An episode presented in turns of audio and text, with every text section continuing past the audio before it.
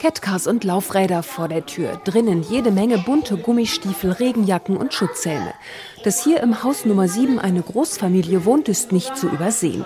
Isa Nowak sitzt am langen Holztisch in der Küche. Es gab Toast Hawaii zum Mittagessen, Wunsch eines Kindes. Die Küchenschlacht versuchen wir zu vermeiden. Heute waren sie relativ müde, weil sie den ganzen Vormittag draußen waren. Es war tatsächlich dann mehr das Sättigen der hungrigen Meute heute. Isa Nowak lebt seit Juni als Kinderdorfmutter in Eltville im Rheingau mit sechs Jungen und Mädchen zusammen.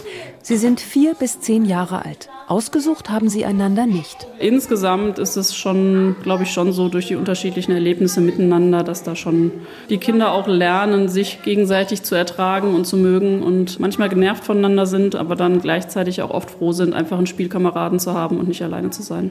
Emily hat sich zur Mittagspause in ihr Zimmer zurückgezogen, eingerichtet wie eine Prinzessin. Marco und Dennis bauen Lego-Autos im Spielzimmer. Eigentlich heißen sie anders. Sie sind noch klein, tragen aber seelisch schon einen ziemlichen Rucksack mit sich herum.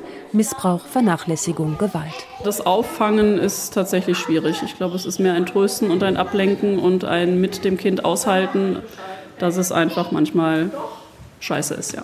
Mit Pferdeschwanz und Ringelpulli ist die Sozialarbeiterin eher der sportliche Typ. Für die Kinder ist sie einfach Isa und nicht Mama. Darauf legt die 38-jährige Wert.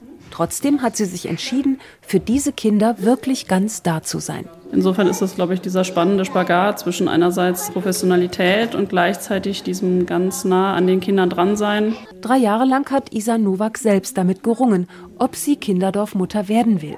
Ursprünglich hat sie mal Deutsch und Religion auf Lehramt studiert, hat eine Zeit lang im Kloster gelebt. Es war am Ende so dieses, dass ich mir gedacht habe, okay, ich weiß nicht, ob ich es kann, ich weiß auch nicht, ob ich es gut mache, aber ich weiß, dass wenn ich es nicht machen würde, ich mich immer fragen würde, wäre das nicht dein Ding gewesen.